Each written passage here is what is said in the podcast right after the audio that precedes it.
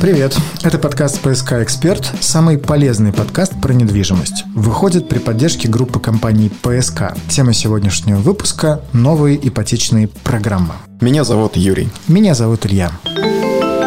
Тема недели. Тема ипотеки в наших подкастах звучит регулярно. Мы говорили о том, что субсидированная ипотека перестала находить понимание в кабинетах Центробанка. Причем и сам ЦБ оценивал, что каждый пятый ипотечный договор в России – это субсидированная ипотека. Также несколько недель назад мы обсуждали ипотеку под 5% годовых, которую в Госдуме предлагалось установить на все и для всех. Была версия, что это не более чем инфоповод, но, возможно, в Госдуме просто запутались в многообразии появившихся спецпрограмм застройщиков и банков. И подумали, а как бы все упростить. Впрочем, и эта идея восторга у ЦБ не вызвала. В итоге регулятор ограничивает выдачу субсидированной или так называемой около нулевой ипотеки, а ставки по программам от застройщиков стали возвращаться к 3-4% годовых. Но все равно это меньше, чем ипотека с господдержкой. То есть с точки зрения покупателя такое ощущение складывается, что сколько застройщиков, столько ипотечных программ. И очень разные у всех спецпредложения, среди которых встречались такие, как пониженный процент на первый год или на первые 3-5 лет, рассрочка первого взноса, отложенный первый взнос, а еще ипотека за рубль даже кэшбэк. Из всего этого далеко не все дошло до дней сегодняшних, до марта 2023 года, но вариантов все равно много. И разбираться в них как-то надо, поскольку сейчас по статистике 4 из 5 покупателей новой недвижимости приобретают ее в ипотеку. И чтобы разобраться в современных реалиях ипотеки и ответить на ряд непростых вопросов, мы пригласили руководителя отдела ипотечного кредитования группы компаний ПСК Кирилла Кудрявцева. Кирилл, добрый день. Да, коллеги, добрый день. Эксперт недели. Итак, я покупатель, хочу купить квартиру, причем в ипотеку. Какой сейчас базовый сценарий у покупателей? Сначала выбрать дом и квартиру или сначала выбрать, что называется, банк, а в нем ипотеку по минимальной ставке? И потом уже с ее одобрением идти к застройщикам. Как лучше и правильнее? Скажем так, мое мнение относительно базового сценария, я вижу это следующим образом, что программа это все здорово. В первую очередь, все-таки а, правильно будет оттолкнуться от застройщика и от объекта недвижимости, который планирует приобрести клиент. Почему это важно? Потому что, во-первых, данный объект недвижимости либо застройщик может быть не аккредитован э, в том банке, где клиент получил одобрение, а второе, собственно, застройщик не работает с банком по ипотеке на тех условиях, которые ему согласовал этот банк, где он получил одобрение. То есть я могу прийти к застройщику, показать ему одобренную ипотеку, но она на конкретно этот объект не работает, потому что нет доп. соглашений, например. Нету, во-первых, просто-напросто аккредитации, то есть застройщик не прошел аккредитацию в данном банке, потому что, по сути, застройщик работает с определенным перечнем банков. То есть он не работает прямо со всеми банками. Он может работать со всеми банками, да, но в этом нет абсолютно необходимости, потому что а, у застройщика, как правило, есть, собственно, там ряд банков, партнеров, с которыми выстраиваются отношения, в котором, например, есть а, либо проектное финансирование, либо, собственно, этот банк устраивает по качеству и сервису обслуживания клиентов, и поэтому может клиент столкнуться с тем, что, получив одобрение, там, предположим, в банке X, он придет к застройщику, и застройщик скажет, что на сегодняшний день мы в данном банке не прошли аккредитацию, и у нас э, нет никаких согласований с данным банком. Вы сказали про условия, тогда что вы имели в виду? По условиям. А, здесь я имел в виду следующее, что значит, а, каждый застройщик, э, в принципе, согласовывает с банком определенного вида индивидуальные условия по ипотечным программам. Это могут быть и э, в нашем случае субсидированные программы, да, где будет у клиента пониженная ставка по ипотеке на определенный период кредитования, либо либо это может быть э, различного рода э, специальных программ, в том числе, предположим, отсрочка по внесению первоначального взноса по ипотеке. Очень много на сегодняшний день программ, которые согласовываются отдельно с банком, и эти программы не распространяются на все объекты, на все застройщики. То есть даже у вас получается в зависимости от объекта разные ипотечные предложения. Все верно. Угу. А в таком случае покупатель может отталкиваться просто от ипотечной ставки при выборе какой-то программы или еще на что-то нужно смотреть? Ну, во-первых, э, в принципе, на сегодняшний день есть базовые Э, государственные программы, и эти базы государственной программы по процентным ставкам составляют там, от 7, даже я бы так сказал, если мы говорим государственные программы, это IT-ипотека, это семейная ипотека и это господдержка 2020. Если клиент, в принципе, просто получает одобрение в рамках данной программы, то он может это одобрение, по сути, там, использовать на любой объект недвижимости, да, там, либо там, на любого застройщика, в зависимости, в зависимости, опять же, от аккредитации. У застройщика, например, с банком могут быть дополнительные согласованные условия по снижению этой ставки. То есть ставка может быть ниже, чем а, ставка по господдержке. И зачастую сейчас что происходит, что клиенты путают порой ставки, которые они видят на рекламных счетах, да, и они уже путаница в голове у них относительно того, какая ставка, в принципе, базовая от, по программе да, там, господдержки.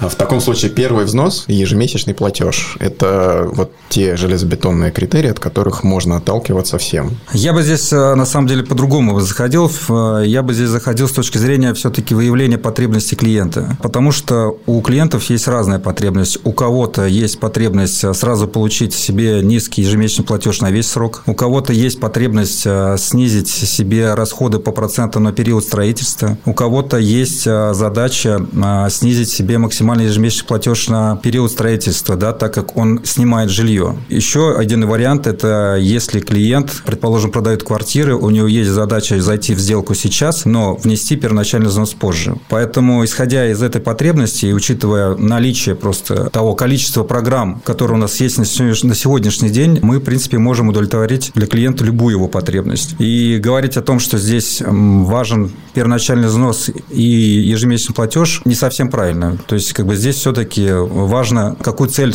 основную преследует клиент. А приведу пример. У нас э, по жилому комплексу Friends есть э, субсидированные процентные ставки с банком Дом РФ. У нас там проектное финансирование, поэтому есть клиенты, которые хотят, собственно, себе сразу же, они знают, что они покупают жилье и будут э, по ипотеке, так скажем, платить на долгом протяжении времени, да, поэтому для них важна низкая процентная ставка и низкий ежемесячный платеж. В этом случае мы как раз-таки можем предложить им субсидированную гарантированную ипотеку от банка Дом РФ. Второй сценарий. Если а, клиенты говорят о том, что для него ежемесячный платеж, в принципе, комфортен по базовой процентной ставке в рамках госпрограммы, то здесь мы можем предложить программу от банка Санкт-Петербург. Там у него будет ставка 1% на период строительства и базовая процентная ставка а, по госпрограмме, в зависимости да, там, от программы, после ввода объекта в эксплуатацию. Тем самым клиент снизит себе расходы по процентам на период строительства. И есть еще один сценарий. Это клиент клиент наш снимает жилье, поэтому расходы для него а, по ипотеке сейчас будут обременением дополнительным. В этом случае мы можем предложить а, программу от Сбербанка, ипотека называется траншами. В этом случае клиенту выдается в день подписания кредитного договора не вся сумма кредита, выдается только 30% от суммы кредита. И тем самым клиент на период строительства получает себе низкий ежемесячный платеж, что позволяет ему и платить по ипотеке, и снимать жилье до момента ввода объекта в эксплуатацию.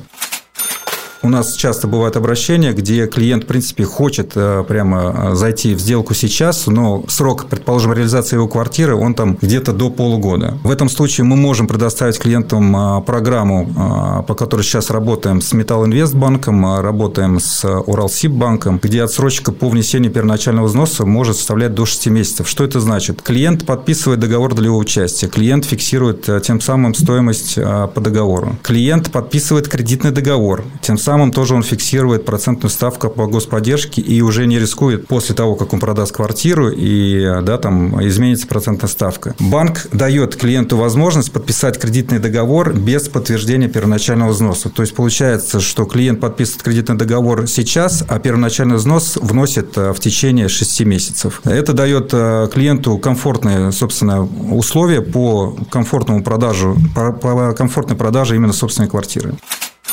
Такое многообразие ипотечных программ – это фактически программы на все случаи жизни. И отталкиваться нужно от тех финансовых условий и жизненных, которые есть у конкретного покупателя. Приходить с этим запросом, да, описывать, вот я хочу это, или у меня вот есть такой-то расклад, посоветуйте мне, подберите мне оптимальную программу. Все верно. То есть, э, я здесь в первую очередь приветствую именно задавать клиенту при встрече максимальное количество вопросов. Поэтому очень важно, чтобы клиент все-таки при выборе банка обращался в отдел ипотеки застройщика, потому что именно со стороны застройщика можно будет предложить клиенту именно то, что его устроит максимально, исходя из э, количества и разнообразия программ, которые сегодняшний день существуют на рынке. Правильно я понимаю, что банки как раз такой гибкостью не обладают, у них есть некие стандартные истории, где действуют старые схемы, при котором в зависимости от суммы там, первого платежа, да, вот этого основного рассчитываются проценты. Да, все верно. То есть, э, если клиент посещает просто банк, ему называют базовые требования по ипотеке, то есть это минимальный первоначальный взнос, процентную ставку, которая будет, собственно, при данном первоначальном взносе, срок кредитования и ежемесячный платеж. При этом они не нацелены на то, чтобы четко дать, так скажем, клиенту возможность все вот эти дополнительные опции, про которые я сказал выше, банк, в принципе, предложить ему не сможет, так как он не знает о том, какие на сегодняшний день у застройщика и с какими банками, с тем же самым банком, куда пришел клиент, заключены соглашения.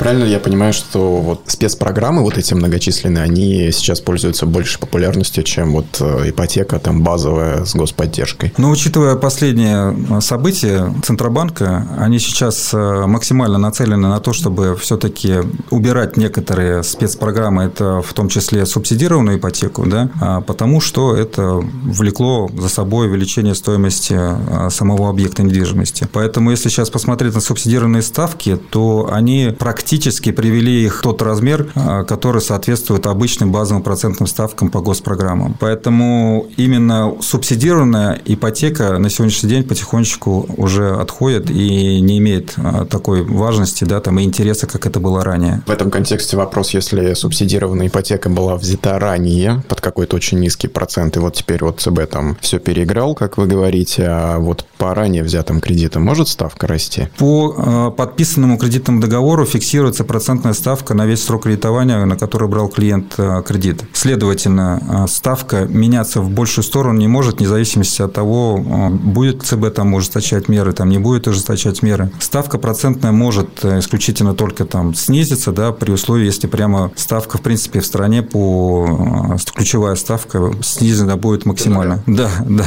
только в этом случае. Поэтому условия кредитного договора меняться в одностороннем порядке не могут. Здорово, можно не беспокоиться. Да. Главное все документы держать под подушкой рядом. Абсолютно точно.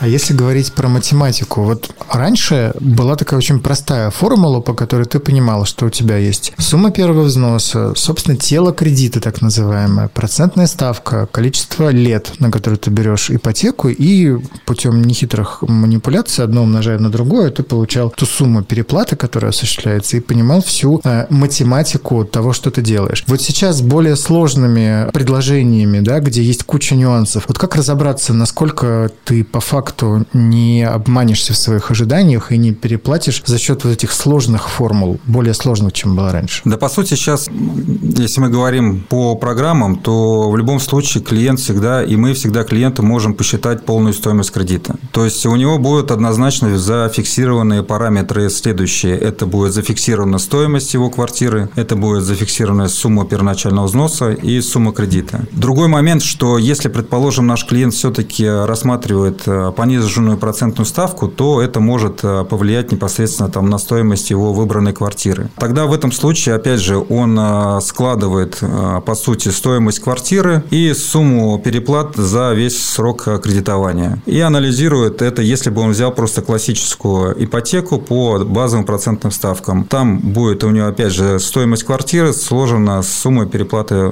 процентов за весь срок. Он на выходе просто-напросто увидит разницу по переплатам.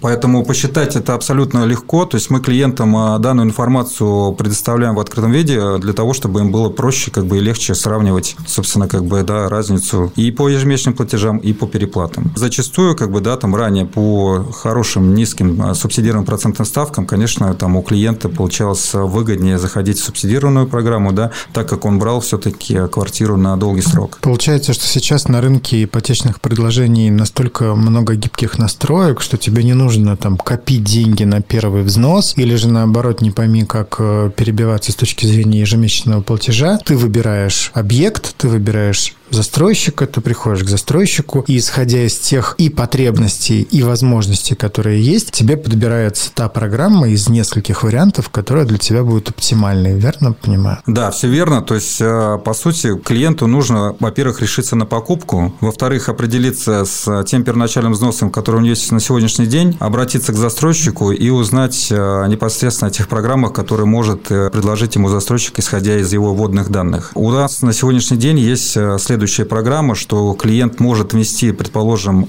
5% от стоимости квартиры, и остальные 10% клиент может внести в течение, получается, 6 месяцев. Тем самым клиент, опять же, как бы может сразу же приобрести квартиру и понимая, что у него, предположим, есть такие кейсы, где клиент должен получить либо квартальную премию, либо у него должен быть произойти продажа какого-либо актива. И он спокойно, собственно, как бы заходит в сделку и через полгода дополняет 10% и, собственно, там получает себе квартиру. Есть еще одна классная программа, которую мы сейчас как раз-таки запускаем в ЖК Friends. Программа называется «Берем процент на себя». Эта программа предоставляет Совкомбанк. Суть этой программы следующая. Она, опять же, идеально подойдет э, для клиентов, которые, предположим, покупают недвижимость и на данный момент они снимают жилье, либо они покупают э, недвижимость у нас э, в тех корпусах, которые идут без отделки. Клиент платит ежемесячный платеж по ипотеке, предположим, он составляет у него 45 тысяч рублей. При этом проценты по этому ежемесячному платежу возвращаются клиенту обратно на его расчетный счет. И тем самым у клиента платеж по ипотеке будет в течение трех лет в районе 5-6 тысяч рублей. Деньги, которые будут возвращены по процентам, использовать на аренду жилья, отделку, либо на мебелировку, опять же, да, там своей квартиры. Три года пройдут, 45 тысяч рублей будет уже совсем не той суммой по покупательской способности, что тоже будет полегче. Да, все верно. То есть э, через три года те же самые 45 тысяч рублей это уже будет э, гораздо легче, потому что клиент уже не будет не нести какие-то затраты по ремонту, покупке мебели. Возможно, он к тому моменту расширится по семье. Здесь в чем прелесть этой программы? В том, что пускай покупается эта квартира с э, небольшой корректировкой по стоимости, но именно сумму процентов, да, которые закладываются в увеличение стоимости квартиры, возвращается обратно клиенту. И он этими деньгами может распоряжаться так, как он захочет. Если он, например, решил вопрос по ремонту квартиры после ввода объекта эксплуатации и по покупке мебели, дальше он эти деньги может просто-напросто использовать на досрочное погашение своей же ипотеки. И к моменту окончания этой программы у него будет, э, с учетом досрочного погашения, опять же, э, снижен ежемесячный платеж. Поэтому программа очень классная, как бы мы ожидаем эффект от нее. Таким образом, пользуйтесь всеми гибкими возможностями современных программ совместных ипотечных застройщиков и банков. Тогда получится оформить оптимальный кредит, точнее, кредит на оптимальных условиях на новую недвижимость. Да, все верно.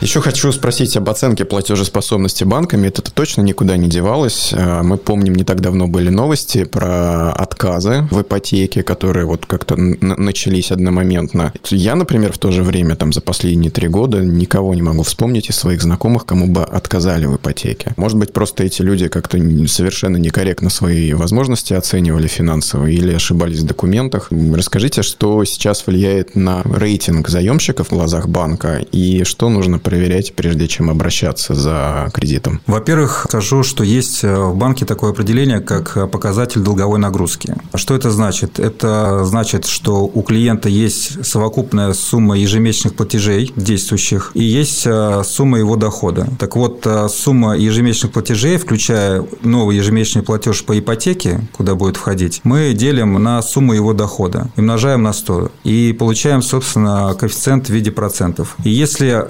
его показатель долговой нагрузки равен, предположим, 70% от его дохода, то в этом случае банк ему откажет, либо снизит э, запрашиваемую сумму кредита. Для того, чтобы банк именно, так скажем, смог дать клиенту то нужное решение на необходимую сумму кредита, его показатель долговой нагрузки должен быть не более 50% от его дохода. И больше половины доходов должно уходить по платежам на какие бы то ни было кредиты. Все верно, все верно. В каких-то банках это может быть и 30%, как Сбербанк, предположим, в каких-то это достигает до 50% в зависимости от возможности самого банка по ипотеке. Есть еще такая опция дополнительный доход. Вот что туда входит и как это может повлиять на вот этот коэффициент, о котором вы говорите? По дополнительному доходу, в принципе, банки сейчас э, стали очень гибкие и принимают любой вид дополнительного дохода, который клиент может подтвердить. Что может входить в дополнительный доход? Это, в принципе, работа по совместительству, самое простое. Это могут быть и алименты в некоторых банках, банках, да, тоже принимают как дополнительный доход. В каком-то случае клиент ведет, предположим,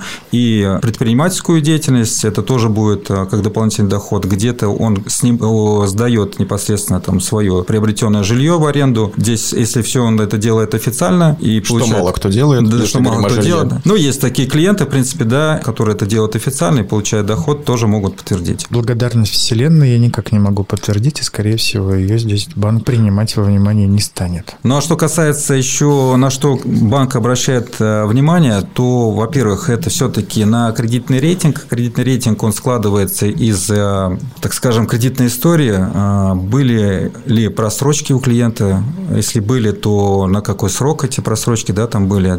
Там до 60, свыше 60, там, или до 90, свыше 90 дней. Кредитную историю в последнее время банки смотрят, если ранее смотрели там за 5 лет, то сейчас смотрят, в принципе, за 3 года. Также банки обращают внимание на неоплаченные там долги э, приставам, неоплаченные, предположим, на больш... накопившуюся большую сумму по неоплаченным штрафам, алименты. Вот, вот эти все моменты вплоть до коммунальных платежей. То есть, если там накопился большой долг по коммунальным платежам, э, на это тоже банк может обратить внимание. А может как-то человек влиять на вот изменение этого кредитного рейтинга? Ну, вот, например, взял я и оплатил все свои долги, которые были. А мне нужно ждать этого, когда это все пересчитается, или я как-то могу поучаствовать в том, чтобы этот рейтинг изменился? Значит, э, во-первых, после того, как, предположим, были допущены все-таки грубые нарушения по кредитной истории, эти э, все долговые обязательства были закрыты перед банками, то нужно выждать э, как минимум три месяца. Уже есть банки, в которых можно индивидуально пробовать рассматривать клиента, но сразу скажу, что это может повлиять на процентную ставку. Тот же самый Сбербанк сейчас ввел такую возможность, как одобрение клиентов с плохой кредитной историей. Да, это будет влиять на процентную ставку, но, собственно, как бы если клиенты были какие-то сложные жизненные ситуации, это может произойти абсолютно с каждым. И на данный момент клиент нашел себе стабильную оплачиваемую работу и вышел с этой неблагоприятной ситуации, то есть банки, которые готовы будут его рассмотреть, в принципе, если он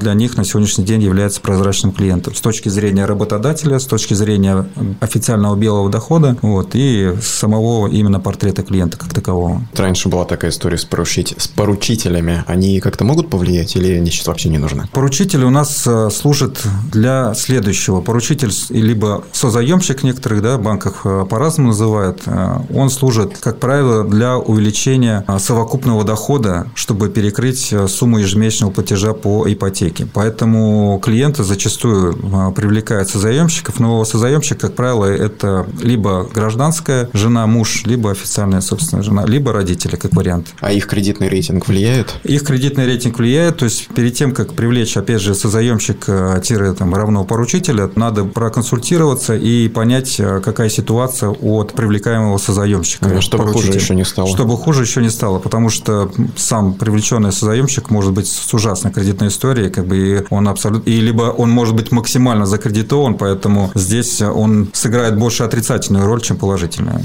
Кстати, когда мне рассчитывали ипотеку, меня как-то никто особо не предупредил такой опции, как страховка ипотеки. Она всегда вылезает в самый последний момент. Говорят, вот, кстати, еще страховка. Страховка уплачивается на весь период ипотечного договора или только на какие-то первые года? Вот как это, как это происходит? И от чего стоимость ее зависит? Ну, во-первых, все-таки мы своих клиентов стараемся сразу оповещать о а, предположительных дополнительных расходов, которые будут по ипотеке, дабы потому что клиент сразу понимал, какие ему деньги потребуются на то, чтобы подписать кредитный договор. Помимо первоначального взноса, там может быть существенная сумма и как раз-таки по страховке. Она может доходить от 100 и выше тысяч рублей. Что касается срока страхования, то здесь страховка по ипотеке оформляется на один год с дальнейшей пролонгацией. Если мы, например, берем потребительское кредитование, то там, как правило, банки берут страховку сразу же на весь срок кредитования. Если мы говорим по поводу ипотеки, то здесь страховка именно начисляется на год, именно она начисляется на сумму задолженности. Если у вас в следующем году снизилась сумма задолженности по кредиту, следовательно, у вас и будет и ниже страховая премия. Если ипотека выплачивается, например, э, увеличенными платежами, там, с целью побыстрее ее выплатить, то и страховка будет пересчитываться в меньшую сторону каждый год. Каждый год. Каждый год будет, будет новый расчет по страховке. Ну и пользуясь случаем тогда вопрос. Есть два взгляда. Интересно, какого вы придерживаетесь. Выплачивать ли, когда ты заключаешь, выбираешь ипотечную программу, которая комфортна с точки зрения ежемесячного платежа, да, например. Угу. А выплач... Стараться ли выплачивать ипотеку раньше времени или мне выгоднее спокойно выплачивать ее согласно вот договорному обязательству? Такая штука, как инфляция, и вот говорят, что она так или иначе влияет. Грубо говоря, 30 тысяч рублей на сегодняшний день, там, через 5 лет, это уже совершенно другая сумма денежных средств. Поэтому, если для вас а, ежемесячный платеж является комфортным, там, стараться его досрочно гасить, досрочно гасить ипотеку, ну, нет э, смысла, в принципе. Да, а, по, на процент, по переплатам процентов это в любом случае будет э, влиять, но именно, как скажем, ущемлять себя, да, и не позволять себе какие-то дополнительные возможности, то же самое покупку машины, дабы просто стремиться к закрытию ипотеки, мне кажется, это не совсем правильно. Но при этом в какой-то момент можно такую набрать кредитную историю, при которой ты уже и не купишь машину, да, если у тебя как бы будет много параллельных кредитов. Все верно. То есть, как бы здесь э, сразу же надо исходить из своих э, пожеланий. Поэтому при покупке, опять же, автомобиля и при покупке автомобиля там, в автокредит также будут смотреть кредитную нагрузку, куда будет входить как раз-таки платеж по ипотеке. Если есть возможность сделать частично досрочное погашение не в ущерб себе, то это нужно делать, и это желательно делать тогда уж стараться в первые года, потому что максимальное количество процентов, как правило, начисляется именно в первые года ипотеки. Как думаете, ставки по ипотеке будут расти или снижаться в обозримом будущем? Ну вот последнее, собственно, собрание ЦБ в марте, а, не увеличила процентную ставку, оставила ее на прежнем уровне. И говорить, будут ли ставки увеличены, либо они будут а, снижаться, сложно сказать. Это все будет зависеть исключительно от инфляции. Если инфляция в нашей стране будет а, расти, экономическая ситуация будет ухудшаться, то это повлечет, собственно, увеличение ставки по кредитам. Если у нас